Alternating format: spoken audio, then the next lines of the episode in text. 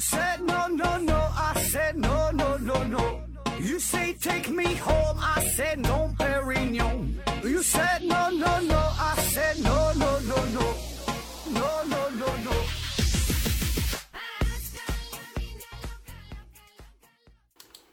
拼命探索，不计后果。欢迎您收听《思考盒子》，本节目由喜马拉雅平台独家播出。今天呢，周六啊，咱继续这个长篇的正经的节目。最近呢，有一条关于华为的新闻，说呀，有一位法国的数学家叫做洛朗·拉夫格，加入到了华为。他呢是菲尔兹奖得主，是法兰西科学院的院士。呃，也可以说是现今呐世界级的大数学家啊。当然，咱们绝大多数人应该是没听过这个人的名字啊，呃，这也很正常，对吧？那么，一家做手机、做通讯的科技公司，为什么要招募数学家呢？感觉这个它没啥关系啊。呃，因为吧，就这些大型的科技公司啊，呃，要进行一些非常深入的底层的基础的科学领域的研究。也不只是华为啊，就这些你说得上来的这些科技大公司，哎，都有很强大的数学团队啊。所以呢，就是他这些研究吧，他与这个基础数学的研究它是分不开的。那早在二零零六年呢，华为就在俄罗斯和法国这两个传统的数学强国建立了这个数学研究所啊。那无论是手机、电脑还是其他的电子通讯设备，其实都离不开数学，甚至说都是以数学为中心的。那么看到这个新闻之后啊，我就想到了，就是，呃，想要聊聊法国的数学啊，就法国的数学为什么这么强？嗯，好久没聊数学这方面的事儿了哈。但是咱咱说的这个是数学史啊，数学的历史，并不是数学本身啊。嗯，放心哈，咱咱聊就是聊非常肤浅的啊，那不往深了聊。呃，因为啥呢？首先你不爱听哈，其实呢我也不会啊。所以呢，咱们就聊聊非常表浅的这个法国数学的历史，就说一说这个法国为什么一直它这数学都这么强大哈，能够呃生产出啊产生出啊这么多数学大师。你看，从韦达、笛卡尔、啊费马、达朗贝尔、拉格朗日、啊傅立叶、拉普拉斯、柯西、伽罗华、庞加莱哈等等等等吧，我们能说出一大堆一大堆这种。世界顶尖级的数学大师，那据不完全统计吧，就是从这个中世纪之后的这些，呃，近现代的数学大师当中，那法国人呢是占了全世界的三分之一啊。当然，咱说这个统计是非常粗略的，对吧？很不严谨，因为你没法定义什么叫做这个这个数学大师，对吧？到了什么档次叫数学大师？反正总之，咱就是咱们能耳熟能详的这些数学家啊，就出名的这些人儿，呃，确实是。法国人占据了很大一部分啊，呃，当然哈，如果你要是说想举反例，你要抬杠的话，也很简单，对吧？你能还能说出很多更牛叉的人哈，那个欧拉呀、高斯啊、牛顿呐、黎曼呐、希尔伯特呀，对吧？这些他确实，呃，这些他不是法国人，对吧？有有有有这个德国的，有英国等等啊，也有啊。但是咱就说这个，呃，综合来看啊，就是你看刚才说这些，像欧拉、高斯这些吧。这个有点啥呢？就是更神一级的存在啊，有点是这种上帝天选之子的意思，就是这个天赋啊占据了更大的比例。呃，但是咱刚才说法国它能爆发出这么多数学家，而且是世世代代持续了几百年，那我觉得这里边呢就会存在一些共性的东西，它并不是单纯的这个天才，对吧？它就是除了这个天赋之外，呃，会有一些与他们国家的体制啊。这个制度啊，呃，学术氛围啊，啊，教育模式啊，哎，等等一些大环境有关的东西在里边，所以呢，这个是我们要研究的、要讨论的啊。也许呢，可以给我们带来一些呃有启发性的东西啊。那咱们呢，就是按照这个时间顺序去聊啊，就是不按个人的呃贡献，说不按这个这个排名说谁最厉害，对吧？咱就是按这个时间顺序啊，这样呢也算是比较公平，而且这个这么听起来吧，这个故事也是比较有有有意思啊。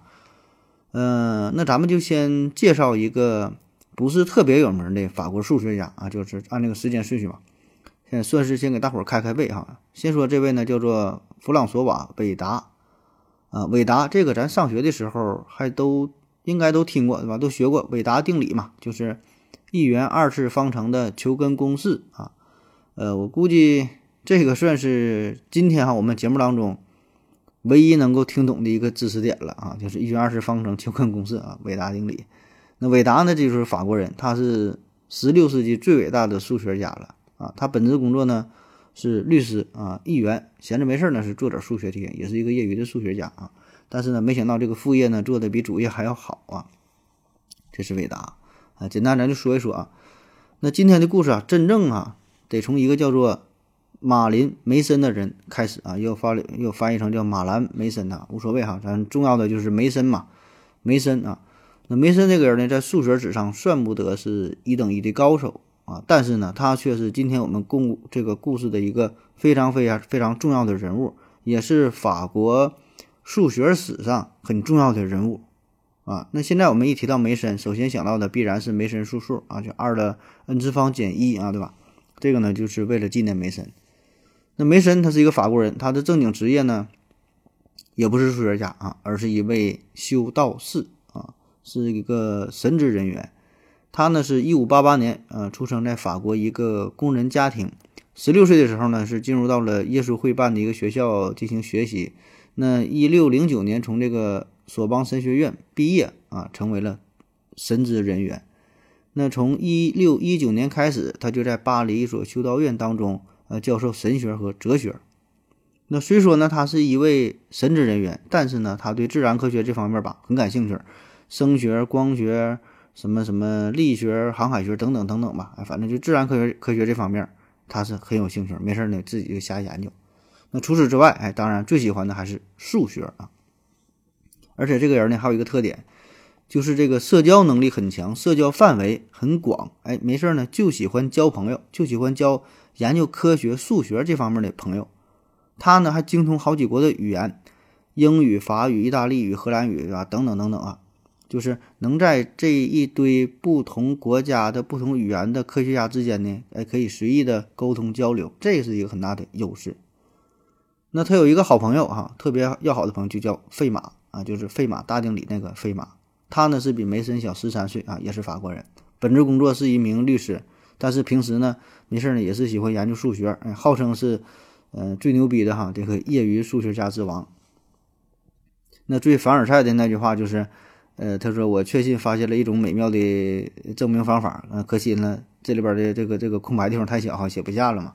但是他研究这个费马大定理啊，当时叫费费马猜想这个事儿，那也是正因为这句话哈，折磨了后世的几代数学家哈，长达三百多年。那直到是一九九五年，才有安德鲁怀尔斯证明了这个费马猜想哈，然后现在咱就叫这个费马大定理。那在一六四零年六月，费马呢就给梅森呐写了一封信啊，信中写道：在艰深的数论研究中，我发现了三个非常重要的性质，我相信他们。将成为今后解决数数问题的基础。那在这个信件当中，就讨论了二的呃 p 次方减一这类这个这个数数啊。那因为当时这个信息不发达嘛，所以呢只能靠呃信件哎进行呃交流。而这个梅森啊，他的特点呢，咱说嘛，他交友很广嘛，他就是聚拢了一大批知识爱好者啊，不但自己研究，还组织了。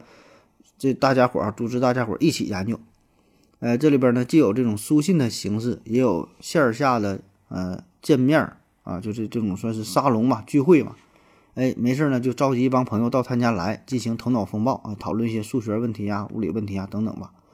那虽然说梅森呢他不是最杰出的学者，哎，但是呢可以说他是那个时代呀最重要的哈，就是说呃。他是一个沟通的桥梁，可以说把整个欧洲的这个科学家呀、数学家，就是都通过他建立起了这种联系。啊，比如梅森呢，还有一个特别牛的学弟哈，叫笛卡尔，这这是他学弟，因为他俩呢毕业于同一个这个这个学校嘛。笛卡尔呢比梅森是小八岁啊，笛卡尔呢最开始也是学习神学的，神学出身，也是法国人。那笛卡尔他爸爸就一直希望笛卡尔能够成为一一名。称职的神学家，就那个时候成为这个什么一个大主教啊、大牧师啊，什么这个神职人员，其实挺神圣、挺向往的正经工作啊。所以呢，在笛卡尔八岁的时候就被送到了欧洲最有名的贵族学校啊，位于法国呃拉夫莱斯的耶稣会皇家大亨利学院学习。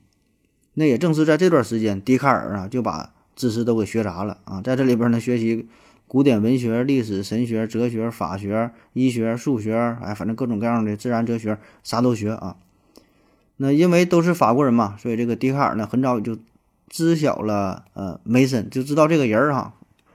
所以呢，俩人呢，一而一而一来二去的，也就是有了一些交往。那梅森呢，也算得上是笛卡尔的伯乐。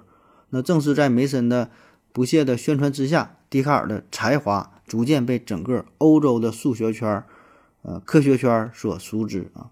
所以呢，在笛卡尔完成了《方法论》这本书之后，第一时间就把这个好消息告诉给了梅森。啊，这段其实挺有意思哈，咱就可以看到这个梅森的重要性。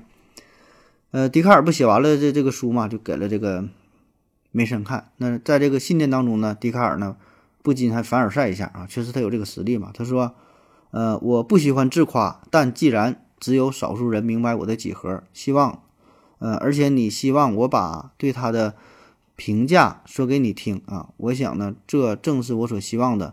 在折射光学和大气现象中，他说的这两本书啊，说在这两本书当中。”我只是想让人们知道我的方法比一般人要好一点啊，在我的几何里，我已经证明了这个，因为在开始的时候我就解决了这样一个问题，呃，而据巴博斯说，古代任何一个几何学者都没能解决这个问题，啊，这就很凡尔赛了哈，就简单概括一下，就是说我一开始也没想这么多哈，我就是随随便便的，一不留神，哎，结果呢，呃，没想到我做的做出来的结果这么好啊，原来我这么厉害啊。那确实，这个笛卡尔很有很很有才华，对吧？可以说是才华横溢啊，而且是年少出名。现在咱也咱也知道他这个成就非常非常大啊，嗯，所以呢，在他年轻的时候，就是带有几分这种张狂啊，啊，想低调，实力不允许啊。所以呢，在当时的数学圈啊，挺多人对于笛卡尔都是呃一种这个羡慕、嫉妒、恨的态度啊。比如说有一个不太出名的数学家叫做让啊贝格兰啊，听这个名也是一个法国人啊。他呢很早就和笛卡尔就结下了梁子，所以呢，当这个，呃，让贝格兰啊，他听说笛卡尔又出了一本新书之后，哎，就想方设法搞到了一个手抄本，就是当时还没正式出版嘛，就把这个手抄本就给弄来了。然后呢，找了他的一些数学方面的朋友，专门收集指出笛卡尔这个书中一些错误啊、不严谨的地方。那么这个贝格兰呢，请到的这些朋友当中呢，就有费马。啊，而这个费马呢，他也不知道这个贝格兰的真实用意是啥，就想帮着找出书书中的不足的地方呗。哎，费马还非常认真，非常严谨，而且他实力在这摆着呢，真就找出了笛卡尔书中一些错误的地方，还整理出来，以书信的方式，呃，寄给了梅森。啊，因为咱说了，这梅森这是呃交流的这个中心点，对吧？他既是呃费马的好朋友，也是笛卡尔的好朋友，对吧？他他是这个这个中间人嘛。就那个时候，数学上、物理学上有什什么新的发现呐，对吧？都得先找梅森的报道。那费马的这个信呢是这么写的：说笛卡尔呢在研究数学，呃，在研究物理现象时，他依赖于数学，特别是检验有形的物体运动时，假设研究的是球的碰撞，直接试一下，难道不比数学推导更准确吗？第二个问题是，他就是他自己说的，这就是他认为这个笛卡尔啊在折射定律上的证明啊不全面，呃，根本呢不算是证明。因为笛卡尔选择的都是符合自己想要的结论的证明方法，因此在这个学科上，人类根本没有取得进步啊。那在信的最后的结尾处，嗯，费马呢更是杀人诛心呐，说这个数学家应该致力于共同寻找真理啊，自己很期待未来能够帮助笛卡尔完善研究。那这话呢，就显得自己比笛卡尔呢还要就更牛逼一点，对吧？还我帮你这个完善研究。那笛卡尔呢，也是通过梅森知道了费马的这些言论啊。那虽然他这个伤害力不大哈，但是侮辱性极强。那笛卡尔就觉得啊，自己就被这么一个无名小卒就给 diss 了啊，从来没听说过数学圈还有这么一号人物，这费马是从哪来的呢？后来打听来打听去哈，发现这根本不是数学家，这是一位律师啊。所以呢，笛卡尔和这个费马就讨论起来了。而这个费马尔他虽说是。业余数学家，哎，但是呢，这个他只是跟您客气客气，对吧？这个费马他真不是玩票的呀。那早在一六二五年，费马呢就啊，甚至说比这个笛卡尔更早就提出了解析几何的一些问题啊，就有了这这这种思想啊。但是咱现在说这个笛卡尔他是这个解析几何之父嘛。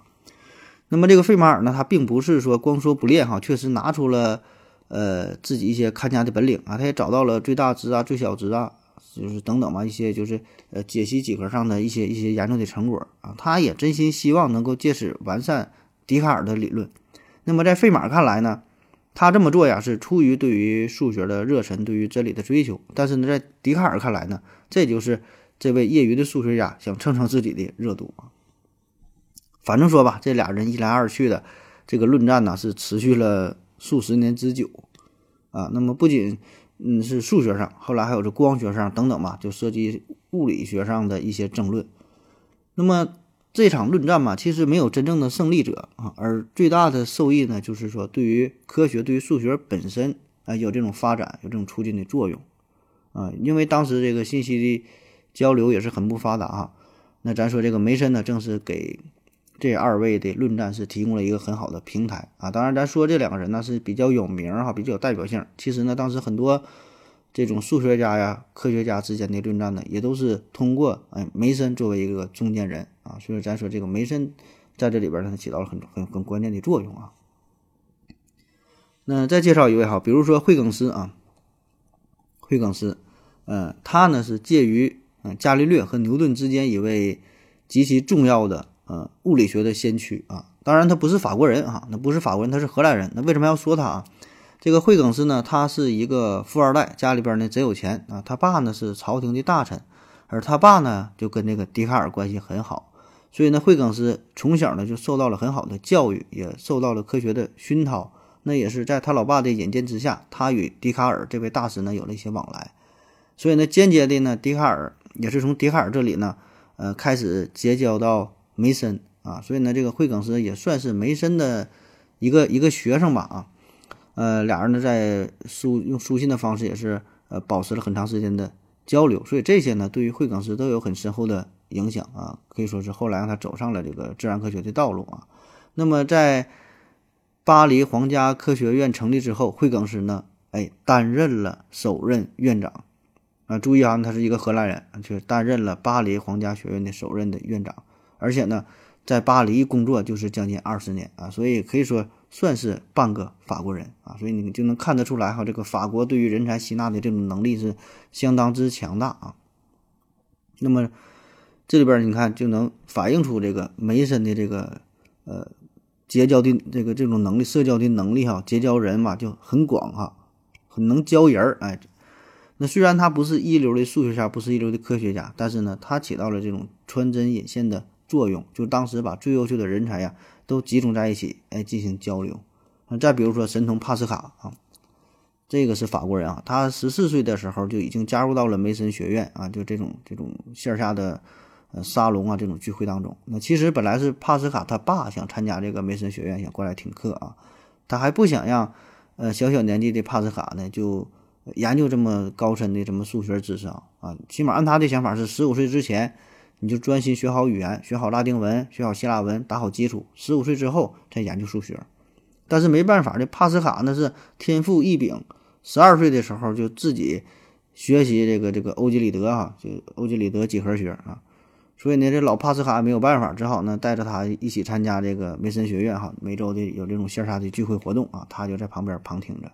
那在帕斯卡十六岁的时候呢，写了一篇叫做《神秘六边形》这么一个短篇的论文。啊，讨论了关于圆锥曲线的一些问题啊。当然，他写的时候十六岁，就我现在我二十六岁哈，我也看不懂啊，所以我就不给大伙介绍了。反正写了这么一个东西。那么这篇文章呢，是寄给梅森之后，呃，得到了梅森学院众多学者的极大的赞赏啊。这十六岁，这真是神童啊！哎，这里边呢就除了帕斯卡啊，帕斯帕斯卡一看这玩意儿就啥也没说哈，默不作声，就感觉就有点瞧不起的意思。啊，因为啥呢？这帕斯卡确实，因为这个笛卡尔呢确实牛逼，而且笛卡尔也是年少成名嘛啊。但这个时候，这个笛卡尔已经是四十多岁了啊，他呢不太相信说这位十六岁的少年能够达到，甚至说超过自己当年的水平啊，所以他这个态度非常冷漠啊，也也不相信啊，就是看到了帕斯卡的手稿之后，就觉得这是他他爸代写的，因为他爸也是对科学这方面很感兴趣嘛。那话说，在一六四七年，笛卡尔呢是来到了巴黎，还真就遇到了帕斯卡。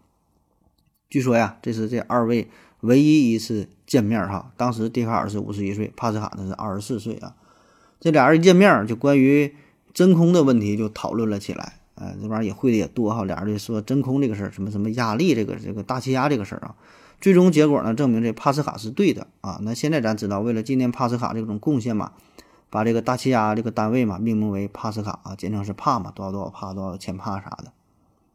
而这个帕斯卡另外一个重要的贡献呢，就是在数学方面与这个费马啊一同开拓了概率论，哎，这个数学的分支。因为当时在欧洲呢，赌博是非常的盛行啊，就得研究概率啊，有很多数学家也是参与到其中，就进行了一些系统性的研究。嗯，所以呢，他与这个费马啊，帕斯卡和这个费马呢，就就就经常通讯往来，哎，讨论一下赌金分配的问问题啊，等等啊，这些呢，对于早期概率论的发展起到了很大的作用啊。这咱就就不细说了哈。总之吧，就是，哎，这里边咱就说这个梅森这个事儿，就是都是以梅森作为核心，聚聚拢了一大批的数学的爱好者，哎，然后呢，他们在线下呀，再再再进行联系。啊，这里边有专业的，也有业余的啊。但不管是谁吧，能参加到这个梅森学院，大伙聚在一起，目标都是一样的，就是针对于问题本身进行讨论、进行交流，而不是无聊的人身攻击。所以呢，这种论战、这种讨论是非常有意义的，呃，间接的就促进了数学、促进了科学的发展啊。而且那个时代，你说，呃，这种交通的这个这个沟通的方式也是比较落后的吧，只有书信啊。所以呢。没办法，不像现在有了网络就很发达，所以当时就需要这么一个人才，哎，作为一个组织者啊，所以呢，梅森就起到了这个很好的这个作用。那在一六四八年，梅森去世，他的遗产当中留下了与欧洲多达七十八位学者的珍贵信函啊，这是能找得到的啊。那据不完全统计，呃，他呀与大约一百一百四十位啊，包括天文学家、哲学家、物理学家、数学家等等等等哈。就是跟这帮大神们、大咖们啊，都有密切的往来合作。那对各个科学领域，他也是都有所涉猎啊。虽然不是说，呃，都做出了很重要的贡献嘛，但是他也多少呢了解一些啊。那除了刚才提到的这几位，哎，还有这个意大利人哈，伽利略和托里蔡利啊，这里二位就是比较有名的了啊。当然他俩不是法国人，咱就不详细介绍了啊。那么还有一些就是二线的、三线的，不是特别有名的，那么这些这就更不计其数了啊。而这个梅森留下的最珍贵的遗产呢，则是他创办的梅森学院，啊，这这个既是一种无形的精神啊，也是一个有形的这种组织形式。那么，这个围绕着梅森聚拢起来的这个科学家呃沙龙聚会的形式，是当时整个欧洲的学术交流中心。更重要的是呢，它成为了后来巴黎皇家科学院的前身。啊，好了，咱们休息一会儿。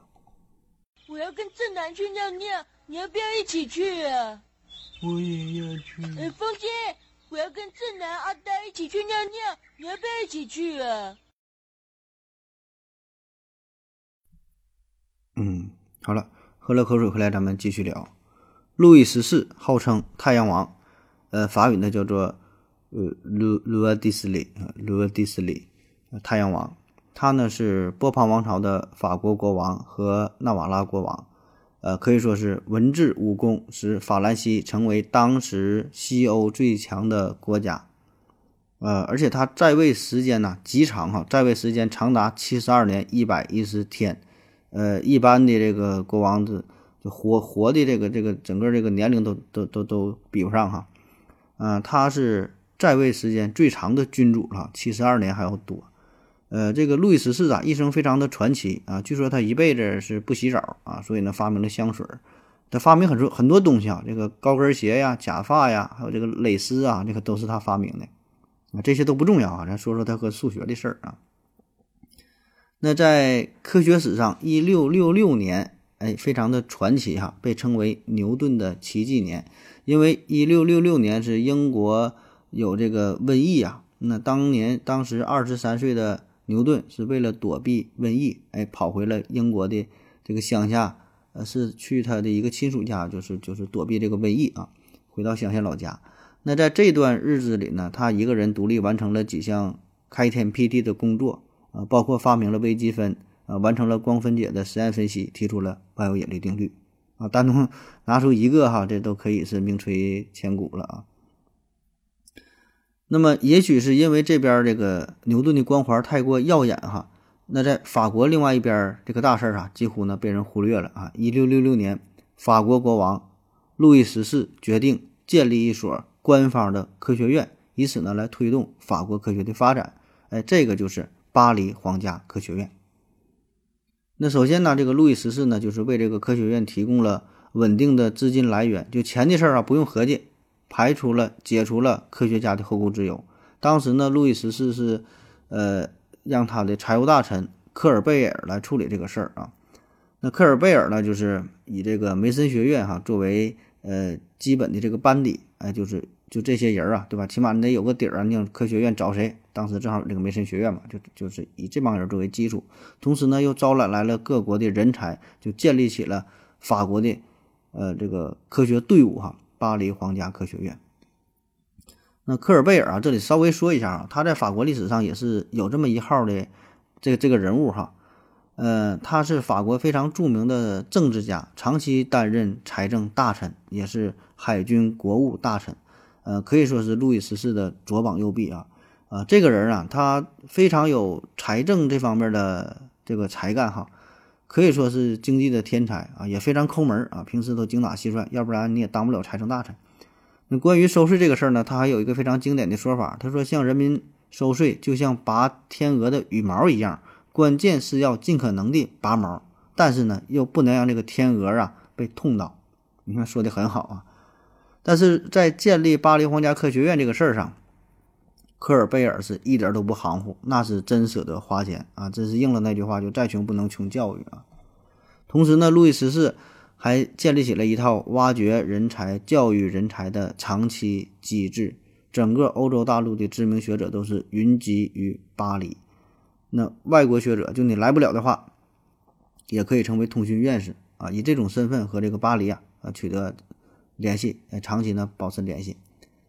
那刚才我们提到了哈，先是师从笛卡尔学习数学，后来呢又通过书信的方式啊与这个梅森哈进行交流啊，成为了梅森的弟子。说这个荷兰人惠更斯，他呢担任了巴黎皇家科学院的呃首任院长，而当时惠更斯呢才年仅三十七岁，所以呢这个就是法国数学以及他的科学哈牛逼的地方啊。第一呢，他是敢于引用外籍人才，就是刚刚成立的这么大型的。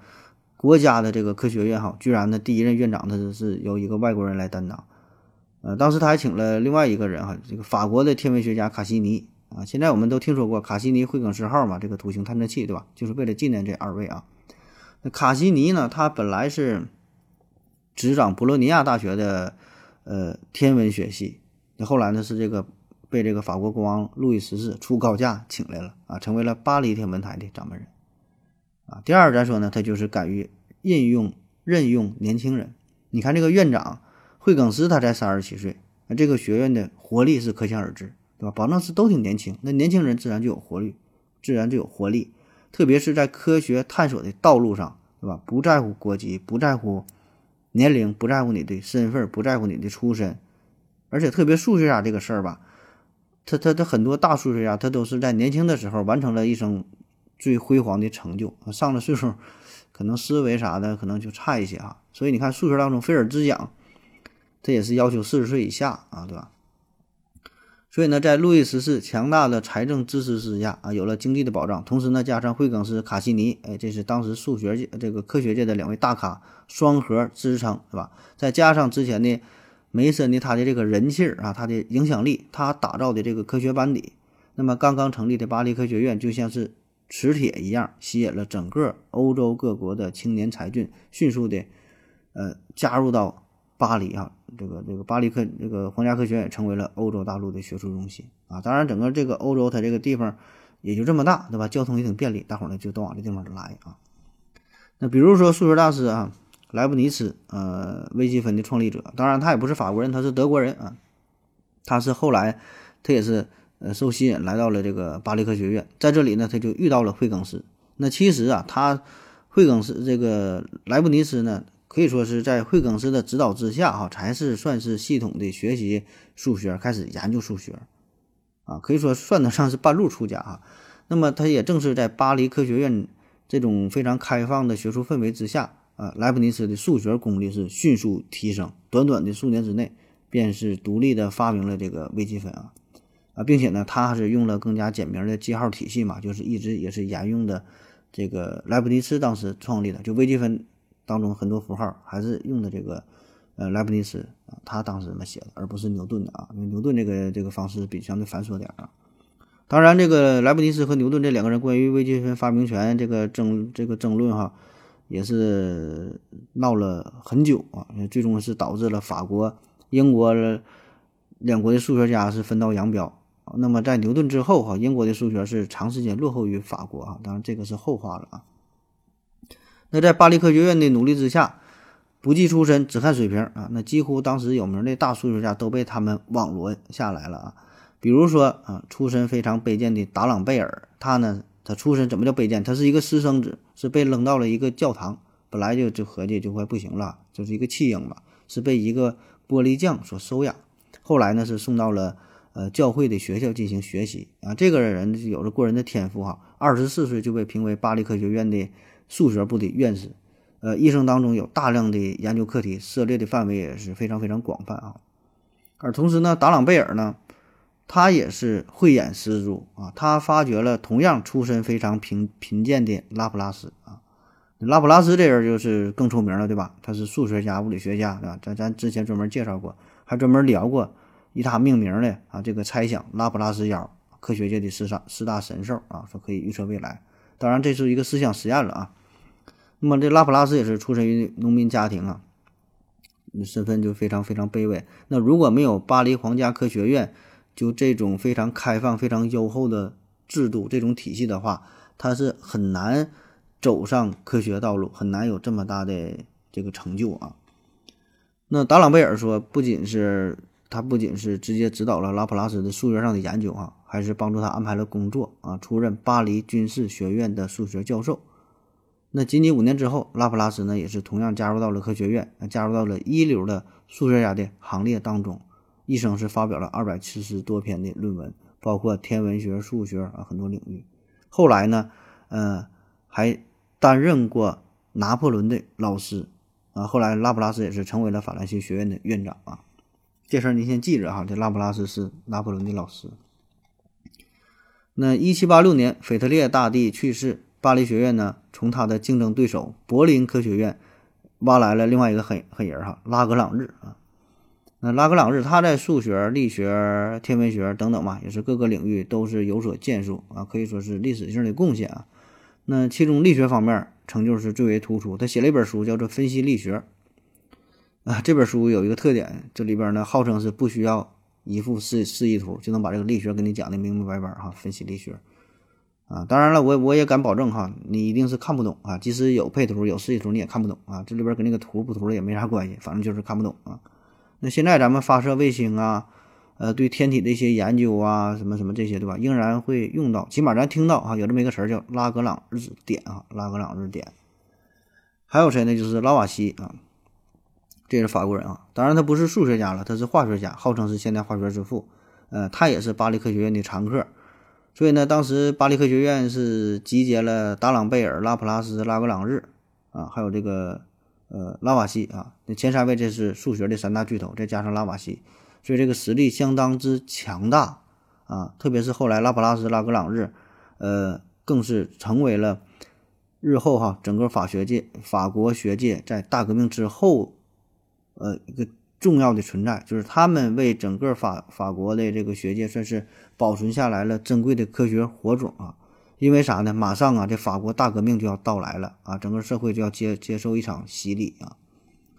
一七八九年，法国大革命正式爆发啊。这里边还有一个小插曲哈，同年哈，一七八九年也是柯西出生。柯西这也是法国重要的一位数学家啊。稍微简单介绍一小下吧。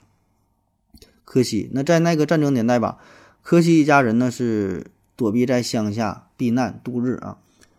恰好呢和拉普拉斯呢还成为了邻居。啊，后来呢，柯西的父亲是出任，嗯，参议院的秘书，又结又结识了拉格朗日，所以呢，你看人家结交这个人儿啊，那么柯西从小啊就表现出了数学的天赋啊，同时呢又接触到了拉普拉斯和拉格朗日嘛，嗯，但是呢，拉格朗日就告诉柯西的父亲说呀，你这孩子确实从小就有数学天赋，但是你先别着急学数学，哎，而是呢赶快呀给柯西找到一种更加坚实的文学教育，就什么意思呢？就是不要让他这个爱好啊，呃，成为他生活的全部，哎，不要呢误入歧途，就那意思呢，你先别着急学数学。把它呢当做一种兴趣爱好行，哎，但是呢你得先学习点别的。所以呢老柯西从小就是加强了小柯西的文学的这方面的培养。所以呢柯西在呃就是诗歌方面、文学方面造诣很高啊，他还获得过学校拉丁诗比赛的第一名，还参加过全国的什么文学方面比赛啊，反正很多的文学方面的成绩。后来呢才开始潜心研究数学。呃，在什么这什么数学分析呀、实变函数、复变函数啊、微分方程啊、线性代数啊、概率论呐等等嘛，也不只是数学，物理学方面的科学呢都有很多的贡献啊。呃，那咱继续说这个法国大革命这个事儿啊。法国大革命，哎，革命狂潮涌动，嗯，恐怖的阴影也是笼罩着整个科学界。啊，因为啥？这个巴黎科学院，你这个是路易十四建的，所以呢，巴黎科学院呢一直被看作是旧有王室的一个残余的势力。革命人呢就想推翻它啊，所以呢，在一七九三年，科学院是惨遭解散。那当时很多担任公职的科学家下场呢也是极为悲惨啊，比如说拉瓦锡和这个学院的秘书孔多塞啊，分别呢是死于革命党人的断头台上和监狱里边。这孔多塞啊，这是十八世纪法国启蒙运动时期最杰出的代表之一了啊。而这个拉瓦锡啊，他呢更是在众目睽睽之下被推上了断头台。那拉格朗日看到这个事儿，不禁感叹道：“砍下他的头颅啊，只需要一眨眼的功夫。但是呢，长出这样的脑袋啊，一百年也不够啊。”就评价这个拉瓦锡啊，这是非常非常可悲吧这个事儿。那直到一七九九年，军事天才拿破仑啊，才是。羽翼丰满，成为了法兰西的新主。那么这个时候呢，就是法国局势啊，才才才算是稳定下来。哎，咱刚才说了，这拿破仑呢，正是呃拉瓦锡当年在陆军学院的学生啊，所以呢，这有有这么层关系啊。那么这个社会稳定之后，拿破仑呢也开始重新组建科学院啊，进行改组，更名为法兰西科学院。那一直呢是延续到了今天。那么，这种在这场政治大变革当中，拉瓦锡、拉格朗日这俩人是经历了一场是血雨腥风啊，风雨飘摇啊。那大革命期间呢，他们帮助革命军制造了枪炮啊、弹药啊，算是躲过了一劫。那政权更迭之下，拉瓦锡这人很厉害啊，他呢是靠着自己这种圆滑的政治手腕屹立不倒。那在一七九六年呢，科学院重建哈，他就成为了副院长。第二年呢，是正式升为了院长。那虽然后世的传记吧，对于拉瓦锡的评价吧，就是科学上、数学上的评价很高啊，这个是不不容置疑的，对吧？也没有什么争议啊。但是说这个人吧，就是本身就是政治这方面吧，就说他极为圆滑，是政治上的墙头草，总是效忠于呃得势的一边儿，哎，看谁厉害呢，就站在谁一边儿啊，墙头草就被人看不起。但是呢，也不得不说啊，正是因为他的这个这种圆滑的处事啊。得以让这个法国的数学啊、物理学、科学吧得以继续延续啊，世代传承啊。而且拉瓦这个这个拉普拉斯呢，利用自己的地位，一手是改进了法国的高等教育组织，呃，建成了巴黎高等师范学校和巴黎综合理工大学。同时呢，他还聘请了一大批一流的教授，比如说拉瓦锡曾经的好友啊，也是摄影几何学的发现者蒙日啊。蒙日哈，他呢是在大革命期间是逃出了巴黎，嗯，那这回呢局势稳定了，哎，拉普拉斯呢又把他重新给邀请回来，还有这个安培啊，就是物理学家以他命名这个电流单位嘛，安培，还有这个卡诺研究热力学的这卡诺循环，还有菲涅尔是研究这个光学的，嗯，还有波松哈，这个是在物理学、数学当中有很多以他名字命名的什么定理啥的哈，波松分布、波松积分、波松方程、波松量斑、波松定理啊等等吧。所以此时，你看这个法兰西科学院啊，可以说是继承了当年梅森学院的衣钵，哎，重新呢是吸纳了一大批数学科学上的人才，而这一切呢，咱说也确实要得益于这个法兰西的新主拿破仑啊，也也是得益于这个拉普拉斯啊。那咱下面说说这个拿破仑吧。拿破仑在他执政期间呢，就特别注重数学、科学，就教育这方面。他呢，在远征埃及的时候，还特别成立了叫埃及科学院，任命呢蒙日啊作为院长，自己呢担任副院长。那日后呢，这个蒙日还有这个傅立叶啊，这个都是呃跟随着拿破仑进行远征啊，一直作为随军的学者。你看他这随军学者都狠人啊，像傅立叶。那说这个蒙日呢，他是不但是数学家，他也是典型的，他是军人出身，大力推行数学在军事领域的应用啊。起先呢是对这个要塞的火力这种布置做了重大的几何学的优化，专门研究这个的，对吧？嗯，这个时候呢就崭露头角。之后呢，还成为了海军部长。三十八岁的时候被任任命为法国海军呃学院的这个主考官啊，积极改进军校的数学课程的设置。那么经过他的改革之后，军校的教育大不一样了啊。那么在这个炮兵学院的教材当中，就就出现了很多这个微分方程啊，所以整的很很难啊。所以这个对于数学的发展是起到了一定的促进的作用，对吧？就这教育是改革嘛。还有这个傅立叶，那这就更有名了，号称是高数三巨头啊。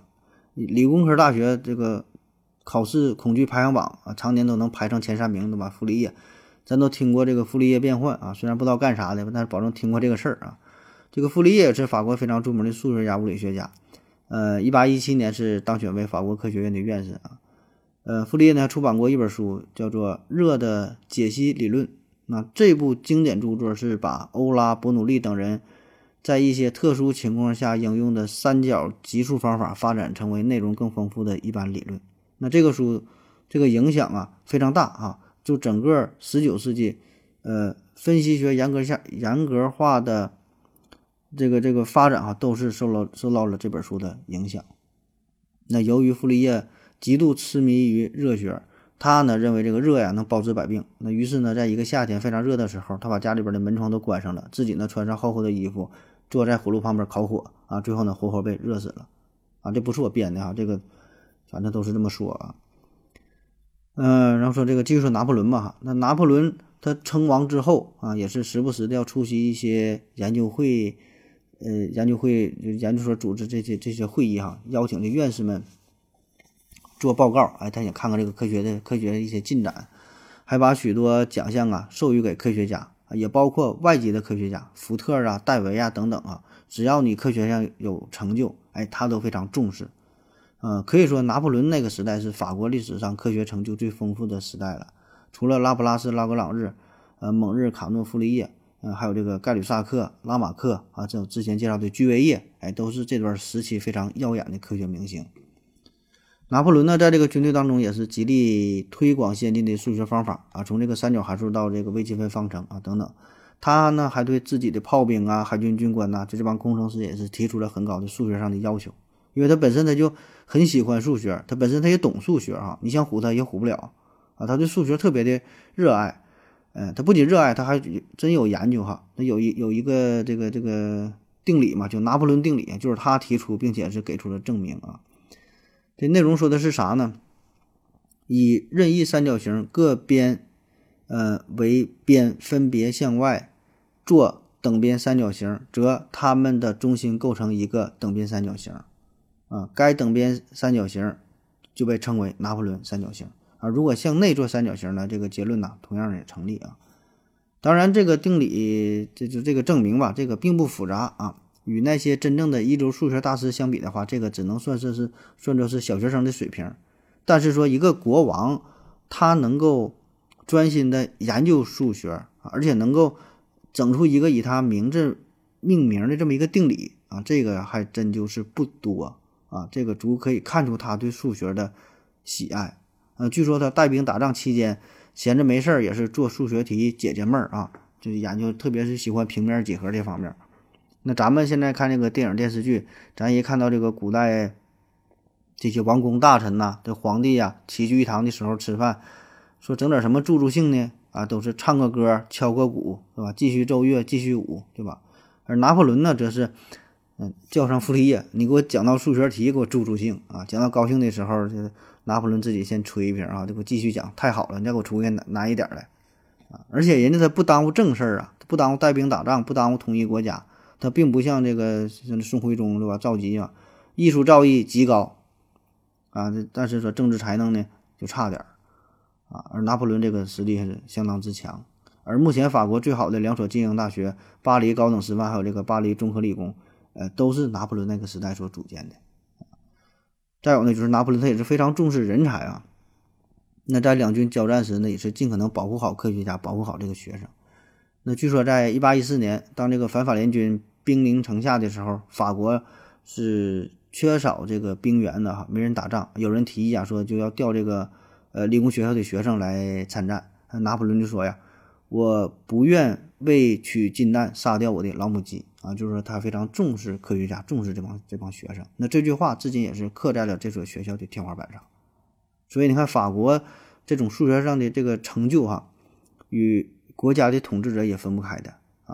咱之前说的，从路易十四哎，再到这个拿破仑，虽然这个朝代在更迭，但是呢，他们对于人才、对于数学、对于科学的重视却未曾改变啊。所以这个是对法国数学。有相当大的促进的作用啊！再加上他本身他喜欢这个东西啊。好了，咱咱咱咱再休息一会儿。我要跟正南去尿尿，你要不要一起去啊？我也要去。哎，风姐，我要跟正南阿呆一起去尿尿，你要不要一起去啊？嗯，好了，尿过尿回来，咱们继续聊啊。嗯，接下来呢，咱们介绍一位法国的女数学家吧。呃，因为这个女数学家确实挺少的啊，介绍这个比较有代表性的法国女数学家，叫做苏菲·日耳曼。她呢是出生在法国一个中产阶级家庭啊，她的父亲呢是银行的总裁啊，很有钱。这个日耳曼呢从小就非常喜欢数学，呃，说小时候呢，他有一天是读到了罗马呀攻占叙拉古城的时候，这阿基米德呢正在专心致志的研究。他的几何图形，然后这个士兵呢就把他给杀了嘛。那从此呢，日耳曼就对这个数学呢是非常感兴趣，非常着迷。他就想，就说这个数学到底能有多大的魅力呢？对吧？能让一个人专心的研究数学，甚至说就，呃，放弃了、忘记了自己的生命啊，就就就开始学数学。可当时啊，这个女性在学术上是受到严重的歧视啊，包括说巴黎综合工科大学也是不招收女生。所以呢，这个日耳曼就想了一个办法哈，弄来了这个学校所有的与数学有关的讲义，就开始自学。然后呢，还以这个男生的名字哈，Le Blanc 啊，这个法法法语发音 Le Blanc 啊，以这个笔名吧，上交作业，发表一些论文。那当时这拉格朗日是读到了日耳曼的论文，极为欣赏，就决定去找这个 Le Blanc 啊，想去他家看一看这位高才高材生，会会一会啊。日耳曼呢，就女扮男装呗，啊，就像花木兰一样哈，想要蒙混过关，但是呢，没成功啊，因为没有办法，她长得太漂亮了啊，这事儿呢就穿帮了。那拉格朗日一看也无所谓，对吧？反正你长得这么好看哈，你说啥都对啊，而且我们是追求真理的呀，不在乎你的性别。于是呢，就欣然收下了日耳曼作为他的徒弟。这日耳曼呢，当时是研究的方向主要就是这个费马大定理啊，他呢还把自己的研究成果寄给了。呃，大数学家高斯也是赢得了高斯的极高的评价。那日耳曼就当时他对于费马大定理的研究，这个这个成果吧，是呃那个时代是最好的了啊，最接近正确答案的了。而此时呢，他才二十岁。那在一八一六年，法国科学院呢曾经发布了一条悬赏公告啊，内容呢是关于弹性表面的一个数学表达式。呃，这个呢是引起了数学界的热议，大伙儿呢是都想参赛哈，都想解决这个问题。最后呢是日耳曼胜出了，他呢也是成为了第一位啊，凭借着自己学术成绩获得科学院金质奖章的女性啊，很不容易。那后来呢，为了纪念日耳曼，呃，把一类质数称为苏菲日耳曼质数啊，就是对于质数 p 来说，如果二 p 加一也是质数的话，那么质数 p 就被称为呃日耳曼质数。啊，什么意思啊？比如说五啊，五本身是个质数，那么五乘以二就是十，再加上一就是十一，十一也是质数，所以呢，这个五啊就是日耳曼质数。但是七就不是，你看七它是质数，但是说七乘以二等于十四，十四加上一等于十五，那十五是合数，所以七呢就不是这个日耳曼质数。这这是唯一，这也是今天节目当中为数不多的能够我能给大伙讲懂的东西啊，所以稍微就讲一下啊。那按照时间顺序啊，继续往下来，就到了十九世纪啊，再介绍一位代表性的人物哈，法国天才伽罗华，又翻译成伽罗瓦的，这咱之前也聊过哈，我真的还想再活五百年哈，专门讲过这位。这小哥呢是二十一岁就死了哈，这是天妒英才啊。他呢是群论的创立者，呃，用群论这种思想系统化的阐述了五次及五次以上方程不能用公式求解。呃，要知道这个关于高次方程。求解的问题，这个这个很难哈，呃，可以说是困扰了数学界是三百多年啊。而他是提出了群论哈，一下就解决了这一类的问题。当时呢才十八岁，但是说这个伽罗华他的理论确实是太过超前，嗯，当时这个数学家是很难理解，就包括哈非常有名的波松，为了他为了理解他这个论文是绞尽脑汁，看了四个多月啊，最后回复四个字儿哈，不太明白啊。所以呢，是直到十多年之后吧，这群论才逐渐被人们所接受、所认知啊。可是很遗憾啊，他是英年早逝啊。嗯，加罗华生活那个年代是非常动荡哈，当时法国嘛，就是有一些政权上的一些斗争吧。他是两次被捕入狱，那么在狱中呢，他是结识了一位医生的女儿啊，并且是陷入到了热恋当中，无法自拔。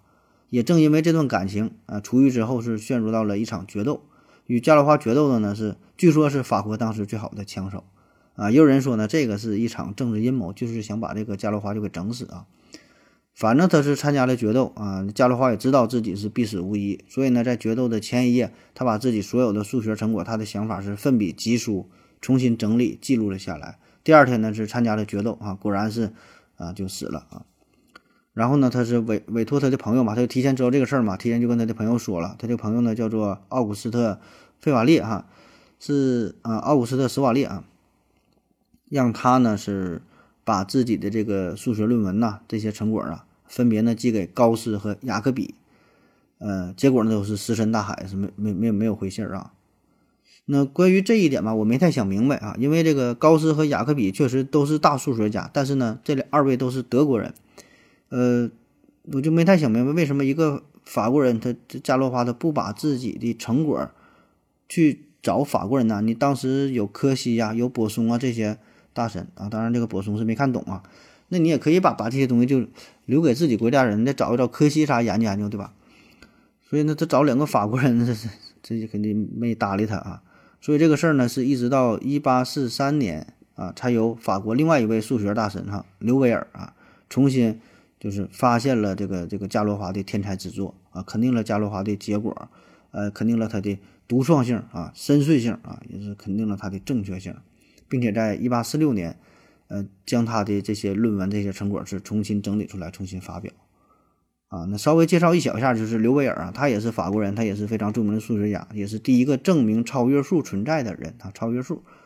呃，这个刘维尔呢，他在巴黎综合理工学校学习的时候呢，还结识了安培啊，就是整电流这个人嘛，两人关系还挺好，还一同探讨过关于电动力学方面的一些问题啊。所以你看，法国这帮科学家、数学家，他们真的就像像一张大网一样哈，可以互相提携，是薪火相传啊，互相帮助啊。那在加罗华之后呢，就得说说庞加莱了哈，庞加莱这是狠人啊。呃，后人呢是称为最后一位数学全才，因为他涉猎的数学是这个领域极广啊，基本没有他不研究的数论呐、代数啊、几何啊、拓扑啊等等很很多领域啊。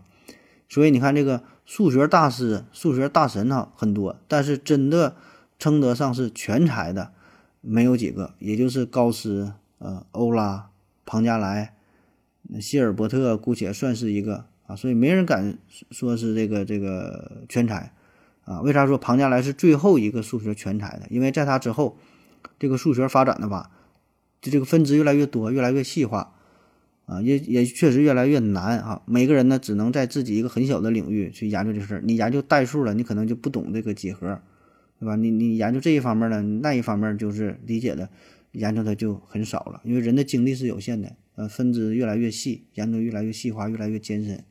所以呢，很少再有这种全才啊。那说说庞加莱哈，庞加莱这也没啥可说的啊，因为庞加莱咱都听过庞加莱猜想啊，那不东不知道这玩意儿是啥。他研究的就是越往后吧，这帮数学家就没啥可讲了，因为啥呢？这离咱生活太远，你听不懂。不像说这个伟大定理，你多少还能明白点儿，对吧？嗯，说庞加莱，说点儿这个好玩的吧，说说他和爱因斯坦之间的事儿啊，这俩人之间呢还还扯过啊。这个庞加莱吧，他研究东西很多啊。这个爱因斯坦，嗯，在爱因斯坦之前，其实呢，物理学家洛伦兹还有这个庞加莱呀，都已经在相对论这个方向做了一些研究啊，有大量的工作。嗯，说白了，可能再往下走一步啊，就能整出这个狭义相对论啊。这里边指的是狭义相对论，就是关于狭义相对论，嗯，学界有一个说法啊，就爱因斯坦不提出狭义相对论。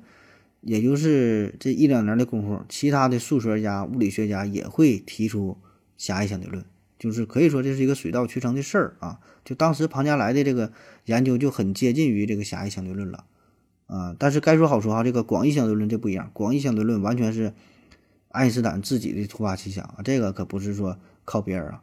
咱说就关于狭义相对论这一块，呃，庞加莱他的这个结果很很很接近啊，但是呢，他。他有点就是不敢相信这个狭义相对论这个结果啊，所以他也没发表过啊，他就自己偷偷摸摸的研究。而且呢，庞加莱这一辈子吧，他也做了不少关于相对论相关的这些演讲啊，他也没从来没没提到过爱因斯坦，也没提到过相对论这个名儿啊，没没提到过这个词儿。他是呢用了一些别的这个数学啊、物理学上的一些变换啊、一些公式，这个是有的。而这个爱因斯坦呢，他也不引用庞加莱的工作啊，他对外宣称说自己从来没看过庞加莱相关的内容啊，他说我就是自己研究的，反正这玩意儿也不知道是具体咋回事儿吧。那庞加莱呢是一九一二年去世的，然后呢就有数学界的这个组织者呀给爱因斯坦呢写了一封信，那意思说的这都是世界级的大咖对吧？那而且你们也。也是都研究这一块的东西，所以，嗯，你在这边去世了，你给他写了写一篇纪念的文章啥的，对吧？写一下呗。那爱因斯坦呢？是这个事儿拖了四个多月才回信啊。他说是由于路上耽搁啊，我这个信呐才收到，估计啊已经晚了。而这个组织者呢还不死心，说的晚了也没事啊，晚了你就你就写一下呗，晚了你现在写个感叹，少写点也行。然后又过了。两个多月，爱因斯坦呢才再回信说的，由于事务繁忙哈，实在没有力气写。后来呢也就不了了之了。总之好像就是他好像这俩人关系比较微妙哈，好像都不想承认这个对方的成就啊，就是这事儿不好说哈，也不知道他们之间是咋回事。但是呢，爱因斯坦是在一九二一年啊，也在一个公开的演讲当中呢，是肯定了庞加莱对于相对论的。贡献啊，他也说庞加莱是相对论重要的先驱之一呃，这就不细说了。这个这本身这个再往下说说不完，事儿事儿太多哈。那再往后发展就到了二十世纪三十年代左右。那为了振兴法国数学，当时呢有这么一堆科学家啊，一堆数学家，也是一一批年轻人嘛，有韦伊、迪多涅啊、加当、呃、薛华利啊。等等吧，这个咱都没听过了哈。他们呢是创建了一个叫布尔巴基学派，这干哈的哈？当时呢，法国数学期刊上是发表了若干篇质量很高的数学论文，讨论的问题呢都是非常深刻。书名呢叫尼古拉·布尔巴基。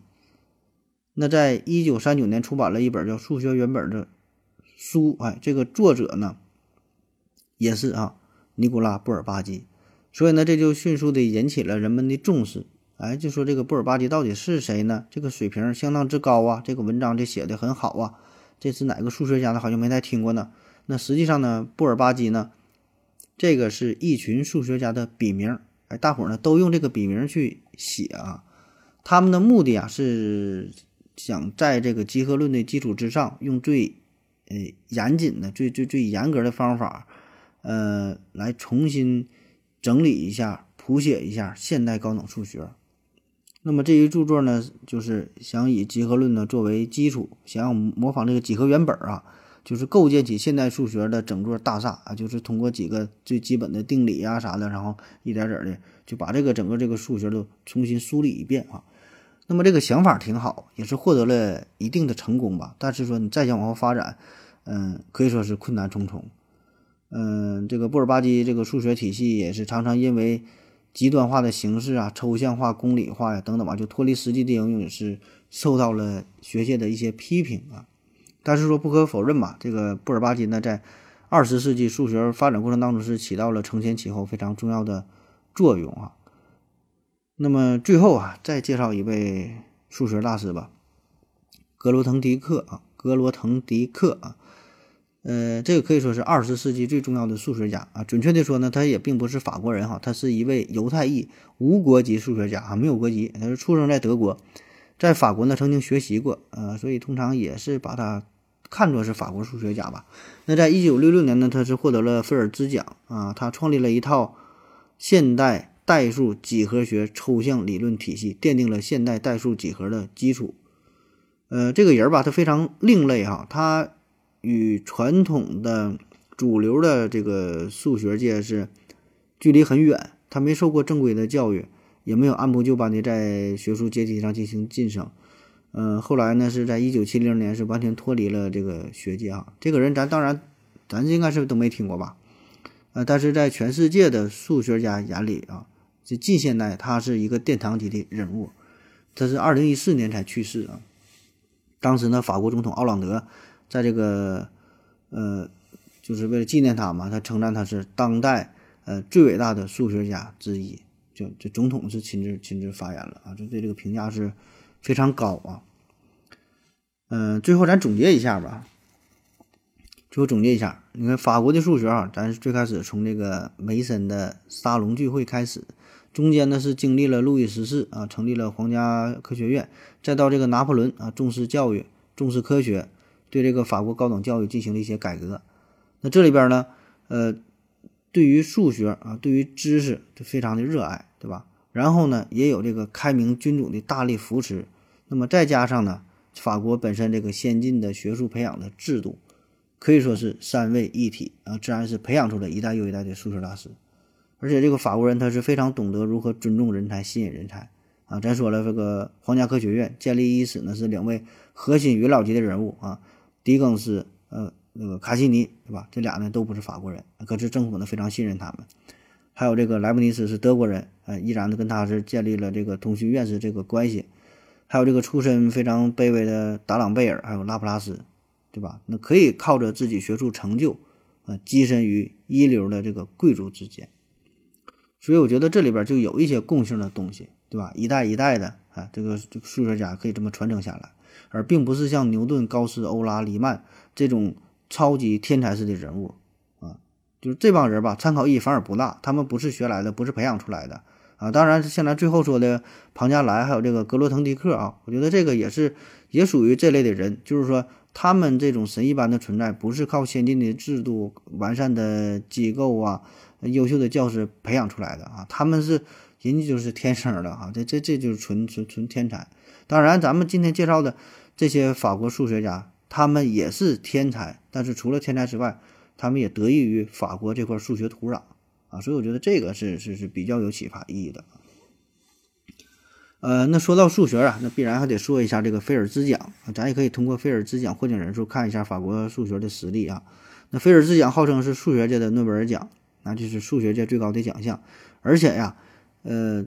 这个可能比诺贝尔奖含金量还要高啊！获得这个菲尔兹奖可能还要更难一些，因为啥呢？你看菲尔兹奖它也是四年颁一回，但是名额呢只有两到四个。那不像这个诺贝尔奖，它还分这物理呀、化学呀，对吧？医学还分不同领域。这数学它就是数学，你就这么多人就争着就就争这一个奖，而且它还有一个附加条件，只颁给四十周岁以下的。所以呢，你想获得诺贝尔奖，你看除了要有光辉的成就，对吧？你还得活得长。啊，因为诺贝尔奖一般都是你有成就之后还得考验你十年、几十年的，对吧？你活得长。但是菲尔兹奖呢，这正好相反，这个呢是那年轻有为，哎，年年纪轻轻，二三十岁就有成绩，你四十多岁再有成绩那不管用了。当然，好像有几回是特殊的哈，是是过了市场还还给这个奖了啊。到时候咱咱就专门再聊再聊这个事儿吧。咱就说这个菲尔兹奖，截至二零一八年。世界上呢有六十位数学家获得过菲尔兹奖，其中呢，呃，有两位是咱们华裔数学家哈，只有两个人啊，一个呢是一九八二年这个邱成桐啊，二零零六年这个陶哲轩啊，咱说是华裔啊，而获奖最多的呢是美国人哈，有十八位，法国人呢是有十一位。啊，你虽然是美国人人数很多对吧，十八个，但是说如果考虑到这个人口的问题，人口比例，它美国人也多呀。法国是六千多万，这美国是多少人了，对吧？所以按这个比例来计算的话，那法国啊绝对是世界第一。那再从这个学校来看哈，获得菲尔兹奖最多的第一个是这个哈佛十八位，巴黎大学十六位，啊，巴黎高等师范学院十五个，普林斯顿呢是十四个。可是这里边呢，美国大学里边获奖的这些人，他并不都是美国人，或者说绝大多数的都不是美国人，但是。巴黎大学还有这个巴黎高等师范学院，就法国大学里这些得奖人呢，他几乎呢都是法国人啊，所以这个这个账哈就算得明白了啊。那最后再说一个好玩的事儿吧，就是关于法语啊，那世界绝大多数的国家，咱们数数都是从一到十，从一到一百顺着往下数，但是在法语当中呢，这就比较特殊，他不敢数数哈，这里边就涉及到一些计算、加法、乘法都有了。这法国人呢，把这个七十呢，他会，他会说成六十加十这么去表示，嗯，七十一呢就是六十加十一，九十九呢就是四乘以二十再加十，再加上九，啊，他是这么算的九十九，啊，所以你看这个法语这本身这就非常复杂，这里边呢就包括包括数学的计算了，而且呢不单纯是十进制，还有十二还有这二十进制，还有这个六十进制一种混合。所以呢，活该人家这个数学厉害啊！好了，今天节目就是这样，感谢您各位的收听，谢谢大家，再见。